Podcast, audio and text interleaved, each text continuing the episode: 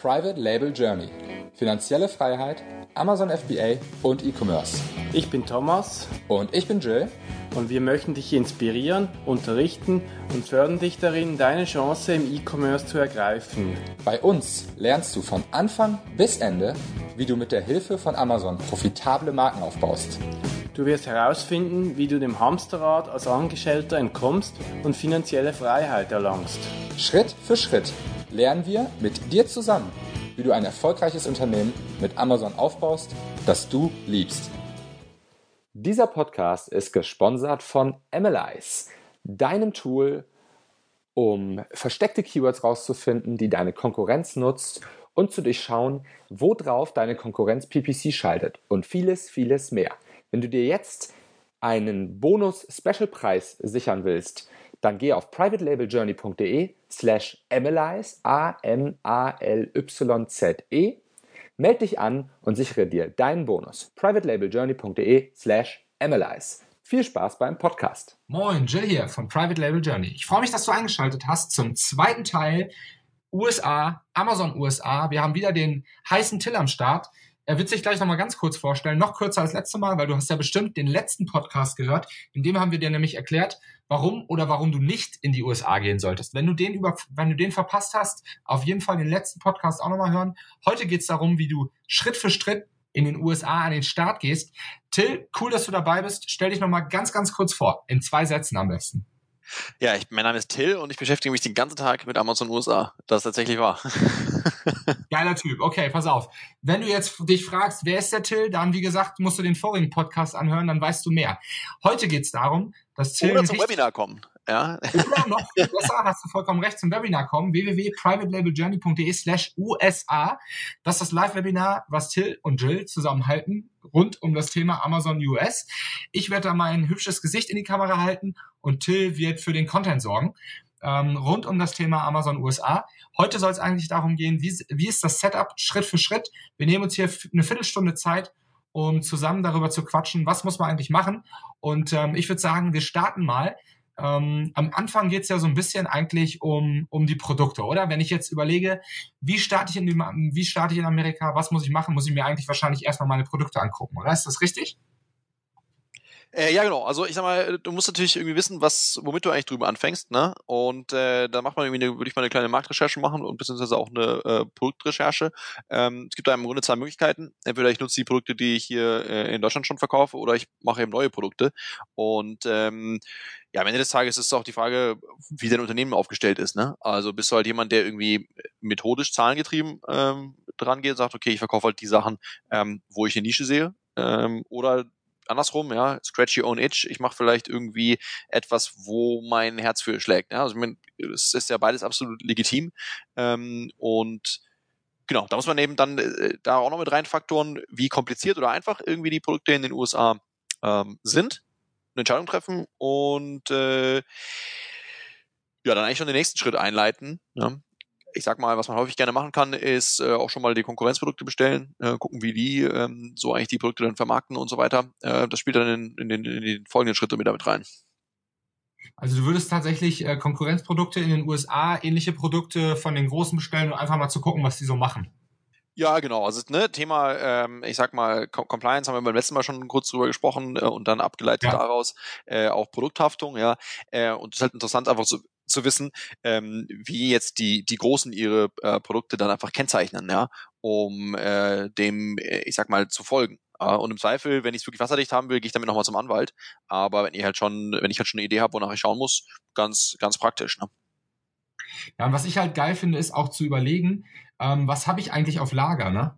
Also äh, das würde ich auch nochmal gegenhalten, wenn es ums Thema Produkte geht, weil oft haben der ein oder andere, also bei mir ist es auf jeden Fall so, habe ich auch ein paar Produkte, die sind Slow Mover. Da habe ich vielleicht eigentlich zu, zu viel Lagerbestand, äh, der reicht irgendwie noch für für neun Monate. Ähm, das einfach mal so in kleinen Mengen rüber zu schicken und damit zu starten, finde ich halt auch immer ganz charmant. Das ist natürlich jetzt ein anderes Thema, aber ähm, ähm, das, das ist was, wo ich sage, da kann man auch mal recherchieren und gucken. Ja, safe. Also wir haben jetzt zum Beispiel letztens einen Fall gehabt, da hat halt ähm, jemand 15.000 Einheiten ähm, zu viel, ja? ähm, schlichtweg, weil dann hier auch die Saison für ihn durch ist ne? und ähm, er da einfach auch Schwierigkeiten hatte mit seinem Listing, nicht, nicht online war. Davon lagen irgendwie auch noch ein paar tausend Einheiten ähm, in, in Asien und äh, ja, einfach dann kurz halt entschieden, hey, pass auf, lass die da einfach mal in die, US, in die USA schieben. Ne? Ist halt auch immer wieder dann äh, rückgreifend äh, die Frage, welche Regularien sind da drauf, ähm, kann man mit dem Produkt so so zügig loslegen. Ja, und das ist eigentlich auch schon so ein bisschen das nächste Thema, ne? Compliance. Wenn man da, da muss man sich ja schon mal, würde ich sagen, muss man schon mal so ein bisschen dran einsteigen. Ne? Also, wie würdest du da loslegen? Jetzt weiß ich ja, welche Produkte ich habe. Jetzt habe ich mir den Markt drüben angeguckt und vielleicht auch überlegt, was, was verkaufe ich da? Wie gehe ich denn jetzt äh, vor, wenn es ums Thema Compliance geht? Ja, also es gibt da eine ganze Menge Instanzen bzw. Behörden, die drüben äh, Produkte regulieren, ne? FTC, äh, CPSC, also Consumer Protection, äh, klar, die FDA ist, ist vielen Leuten ein Begriff Fish and Wildlife. Am Ende des Tages ist es aber halt der Zoll, der, ähm, ich sag mal, spätestens wenn das Produkt importiert werden soll, äh, die Hand hebt und sagt so, jo, das nicht oder das nur so und so weiter. Ne?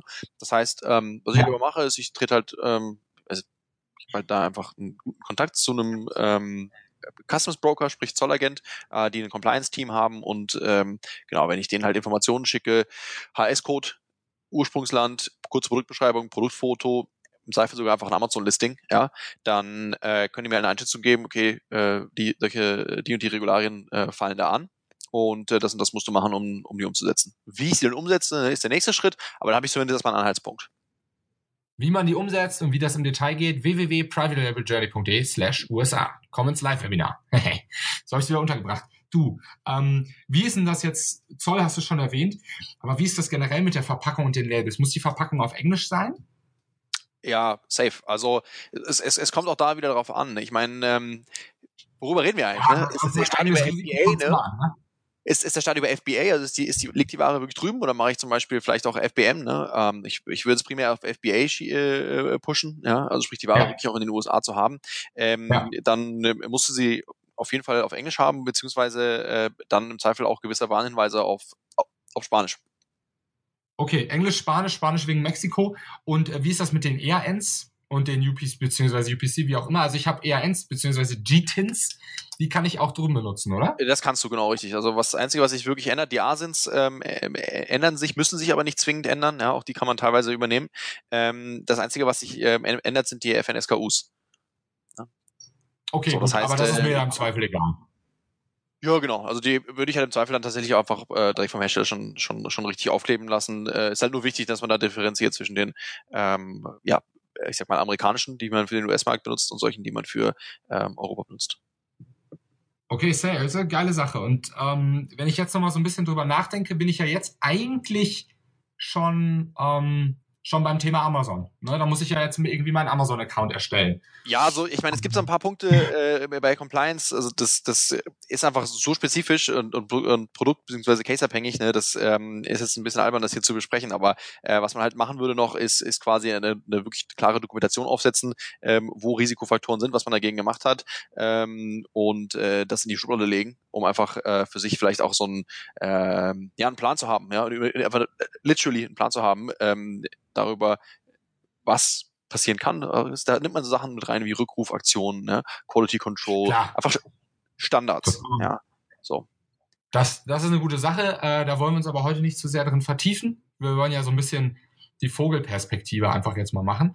Ähm, und aus der Vogelperspektive würde ich sagen, ist jetzt so ein bisschen der Zeitpunkt, gehe ich einfach auf Amazon sellercentral.com oder wie? Ja, es gibt im Grunde zwei Möglichkeiten. Also du hast äh, die Möglichkeit, äh, einen Linked-Account anzulegen, ja, oder einen eigenständigen US-Account. Ähm, vielleicht an der Stelle auch mal kurz der Hinweis. Für viele Leute ist ja die Motivation, sich von Amazon wegzubewegen oder von Amazon.de wegzubewegen, ja. Äh, also meinetwegen darüber nachzudenken, in, in den Retail zu gehen oder meinetwegen äh, auch einen eigenen, äh, weiß nicht, einen eigenen Shop zu betreiben oder so, ähm, dass sie halt nicht mit ihrem Business, ja, also mit der Bottomline ihres ihres Unternehmens äh, so sehr von Amazon abhängig sein wollen. Und das ist eigentlich ähm, tatsächlich auch ein Grund dafür, warum man auf andere Marktplätze gehen sollte, weil andere Marktplätze auch bedeuten, dass ich mehrere Accounts habe, ja. Ähm, denn wenn dein deutscher Account zugemacht werden sollte, ja, äh, dann können wir davon ausgehen, dass dein amerikanischer äh, Account äh, erstmal bestehen bleibt und andersrum. Ja. Auch wenn er linked ist? Also auch wenn er linked ist, ja genau, auch wenn er linked ist. Das ist natürlich abhängig davon, was du dir hast zu Schulden kommen lassen. Ja, also wenn wir jetzt zum Beispiel mal Japan mit rannehmen, wo du halt teilweise relativ äh, strenge Vorschriften hast, ähm, was die äh, Produkte angeht, ja, und du hast da irgendwie jetzt einen produktspezifischen äh, äh, Verstoß, dann kannst du davon ausgehen, dass dein Account nicht dicht gemacht wird.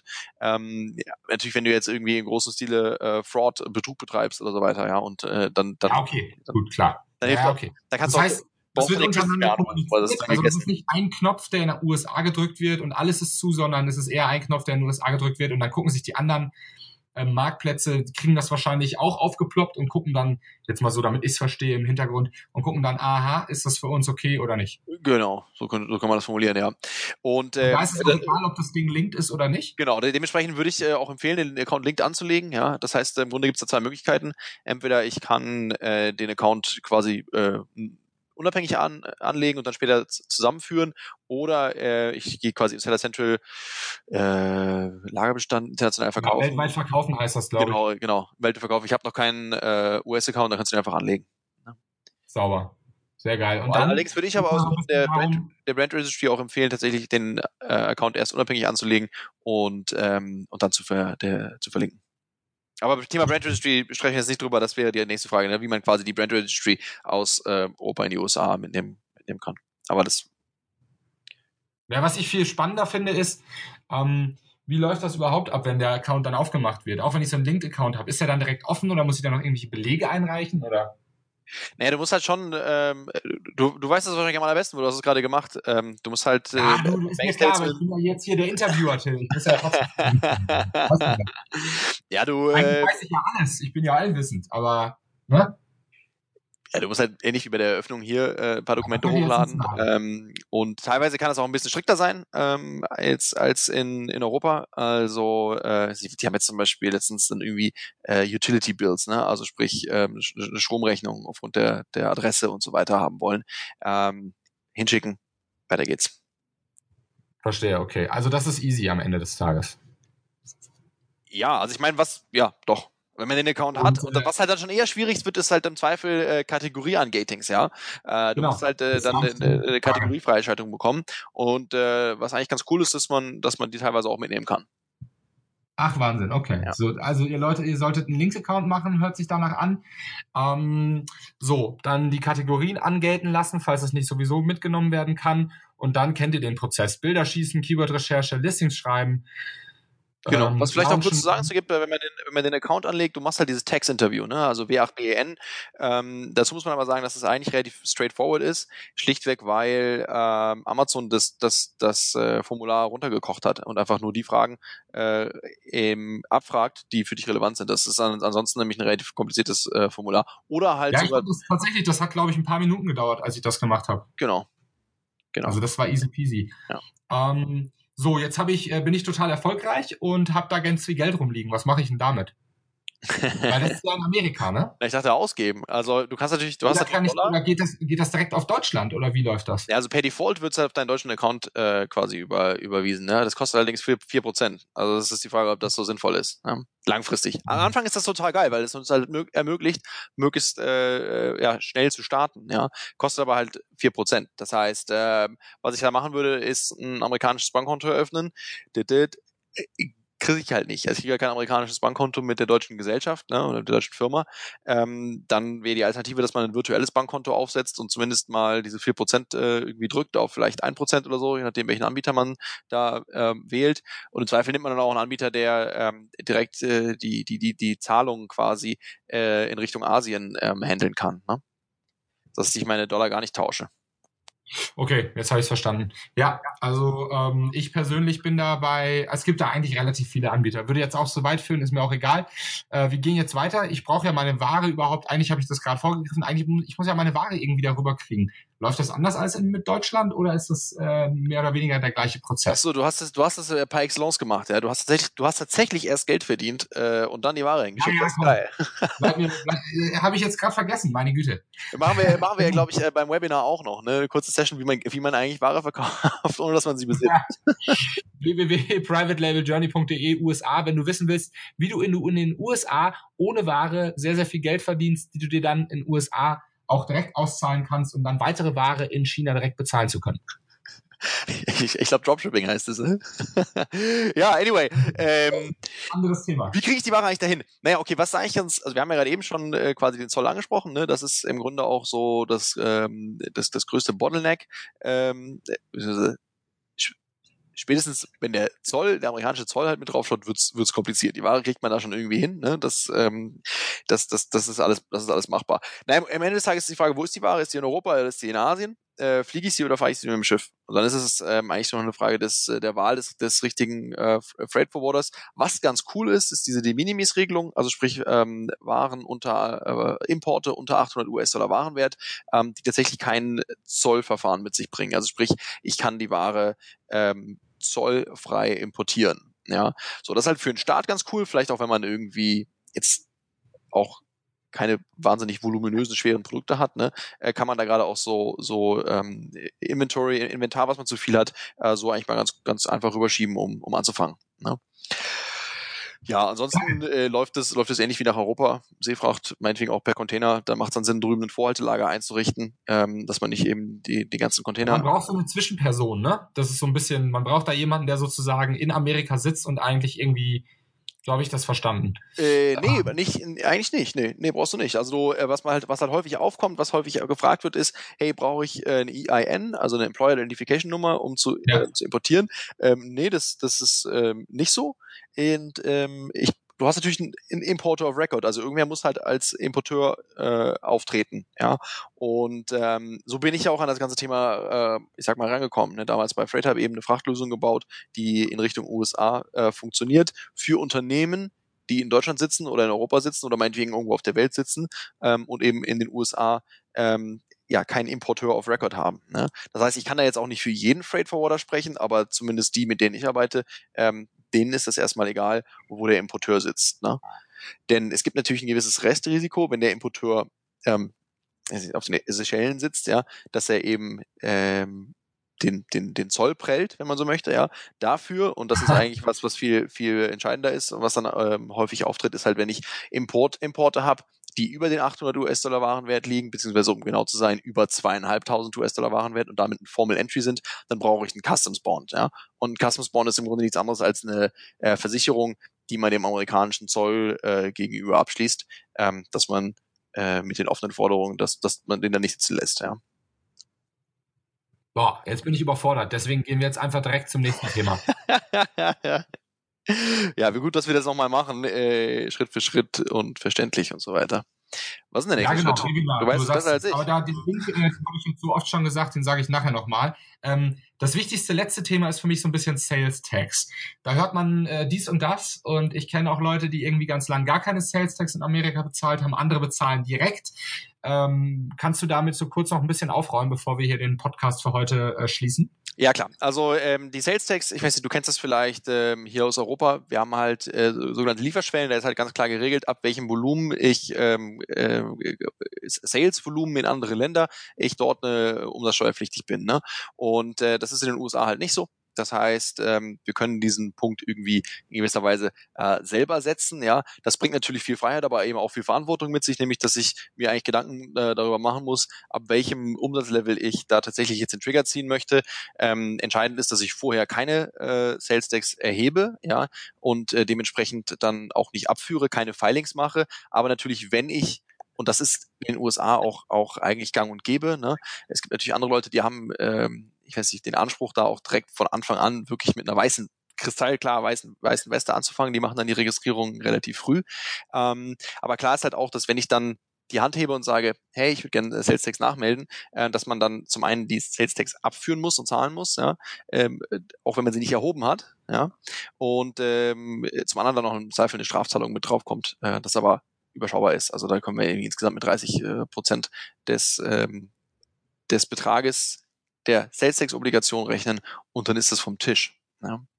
Geil. Aber es ist und tatsächlich interessant. Also die USA haben zum Beispiel äh, letzten Jahr, irgendwie im Spätsommer letzten Jahres, so ein Amnestieprogramm gefahren, ja, wo sie halt gesagt haben, so, hey, wir wissen, dass es da draußen irgendwie ähm, tausende Seller gibt, die aber Millionen umsetzen und keine Sales Tax ähm, abführen. Und das war in gewisser Weise, ähm, also die keine Sales Tax erheben und keine Sales Tax abführen. Und das war in gewisser Weise auch ein Entgegenkommen, äh, schlichtweg, weil sie halt wissen, dass diese Seller in gewisser Weise ähm, ja schachmatt gesetzt sind, ne? Weil sie sich nie dazu entschieden haben, ähm, Sales Tax zu erheben und abzuführen, Sales Tax Registrierungen vorzunehmen und jetzt in der Situation sind, wo sie halt so viel Sales Tax schulden, äh, dass sie das ja, wahrscheinlich ja, gar nicht auf weiter liegen haben. Ja. Ja. Das heißt für uns das Learning einfach, wenn ich drüben anfange, ähm, mal Sales Tax ist ein Average irgendwie 8,5 Prozent, ähm, mal 10 Prozent auf Seite legen. Ähm, aber natürlich hast du auch einen gewissen ähm, Preisvorteil, weil natürlich dann dementsprechend deine Produkte günstiger sind äh, gegenüber der Konkurrenz, die Sales Tax ähm, erheben sollte, zumindest. Ne? Es gibt auch äh, tatsächlich, wenn du mal shoppen gehst äh, auf Amazon.com und wenn du ein bisschen suchst, ja, dann äh, findest du, abhängig davon auch, welche Adresse du eingibst, ähm, also als, als Lieferadresse, äh, findest du auch äh, Seller, die eben dann keine, keine Sales Tax erheben. Und das kann halt zum einen daran liegen, dass sie im Zweifel dort, von wo du dann vermeintlicherweise oder wo du vermeintlicherweise die Ware hinbestellst, äh, keinen Nexus haben äh, oder halt tatsächlich die Sales Tax Registrierung nicht gemacht haben, obwohl sie einen Nexus haben. Boah, ich penne gleich ein, Till. Es tut mir echt leid. Ich meine, wie gesagt, ich beschäftige mich den ganzen Tag damit. Ähm, ja, ne. Jetzt, jetzt, jetzt pitch ich das mal. zwei Stunden Webinar mit dir durchhalten, aber wir sprechen ja nicht, zum Glück nicht nur über Sales Tax. Nee, genau, ja. Es, es gibt wahrscheinlich echt spannendere Themen. Ähm, aber jetzt pitch ich das mal, genau. Also wer das halt vielleicht nochmal en Detail wissen möchte und auch vielleicht nochmal wissen möchte, was eigentlich ein Nexus ist, wie man den auslöst, was das genau bedeutet. Oh. Webinar. Webinar. Also www.privatelabeljourney.de slash USA. Komm rein, sei dabei. Jill und Till zum Thema Amazon USA. Ähm, danke, dass du dabei warst, Till, dass du Bist heute. Du eigentlich am Strand beim Webinar, ja? Wie bitte? Du machst ja das Webinar vom Strand, habe ich gehört, ne? Na, ich, also ich werde in Badehose das machen, aber wahrscheinlich nicht vom Strand. Ja, es hat ihm die Sprache verschlagen. Oder? Äh, das ist tatsächlich, das hängt sich jetzt wieder aufhängt. Nee, egal. Äh, Freue ich mich drauf. Wie, was passiert mit all denen, die sich das, äh, den Podcast jetzt später anhören und dann äh, das Webinar schon ja, vorbei ist? Auch auf den Link gehen, privatelabeljourney.de slash USA. Da wird es im Zweifel äh, anderen Content geben, den sie, sich, äh, den sie sich reinziehen können. Schaut auf jeden Fall vorbei. Ähm, Till, die letzten Worte gehen wieder nicht. Ja, vielen, vielen Dank. Ich freue mich aufs Webinar. Das wird echt äh, richtig gut. Und äh, ja, Thema USA. Äh, let's go. Geiler Scheiß. Danke dir, mein Bester. Ciao. Hey, mach's gut, Ciao.